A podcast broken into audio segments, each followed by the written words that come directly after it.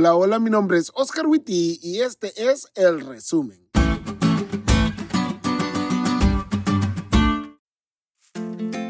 Feliz sábado amigos. Muchas cosas pasaron esta semana. En nuestro caso, el proyecto de School está en una evolución, así que les pedimos que oren por nosotros. Pero entre todo el quehacer de la semana, gracias a Dios que ya es sábado. Y junto con el sábado, no solamente vienen este bonito cantar de los pajaritos que escuchamos, sino también el tan esperado resumen de la lección de esta semana. Así que saca lápiz y papel, o si sos millennial, tu aplicación favorita de notas, y escribe. Punto número uno. Fiel en toda prueba. En mi natal verde y hermosa Honduras hay un club de conquistadores y guías mayores cuyo eslogan es Fiel en toda prueba. Y cuando estudiaba la lección de esta semana no pude pensar más que en esa frase. Porque para llegar al nivel de poder ser fieles en toda prueba se necesita más que solo buena actitud.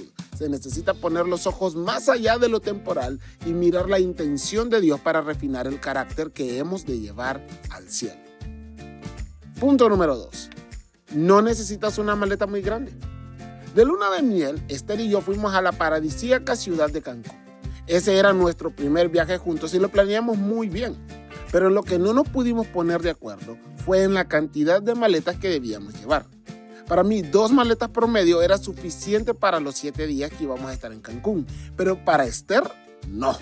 Y no entraré en detalles porque amo la paz de mi matrimonio pero esto ilustra cabalmente lo que sí vamos a llevar al cielo y a qué deberíamos darle énfasis. Seguramente has escuchado esta frase, al cielo solamente vamos a llevar nuestro carácter. Y es por eso que Dios se esfuerza tanto en refinarlo. Ya sea a través de las situaciones en el trabajo, las tristezas de la muerte, la dificultad económica, entre otras cosas más. Todos estos son medios que Dios utiliza para refinarte y purificarte y resaltar su imagen en tu carácter. No te lamentes por lo que te está pasando ten fe y tal como Job, glorifica a Dios. Y punto número 3. Todos somos la iglesia. El amor es un poder muy interesante del que se habla en la Biblia. Sabemos que Dios es plural, porque el amor no es algo egoísta, sino que se centra en los demás. Y la Biblia describe a Dios como el amor mismo. Y algo muy interesante sucede cuando se habla del camino al cielo que han de experimentar sus hijos. Efesios 4:15 dice, más bien, al vivir la verdad con amor, creceremos hasta ser en todo como aquel que es la cabeza, es decir, Cristo. O sea, nadie emprende este camino para hacerlo en soledad. La idea de Dios es que lo hagamos todos juntos. Y entonces, al vivir lo que sabemos, la verdad, con el amor centrado en mis hermanos, nuestro carácter será refinado. Creceremos hasta ser como Jesús. Qué conceptos tan poderosos aprendimos esta semana.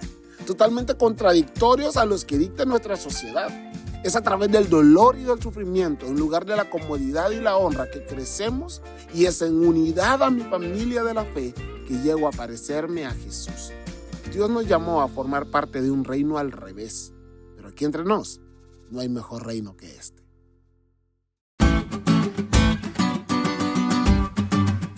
¿Te diste cuenta de lo cool que estuvo la lección? No te olvides de estudiarla y compartir este podcast con todos tus amigos. Es todo por hoy, pero mañana tendremos otra oportunidad de estudiar juntos.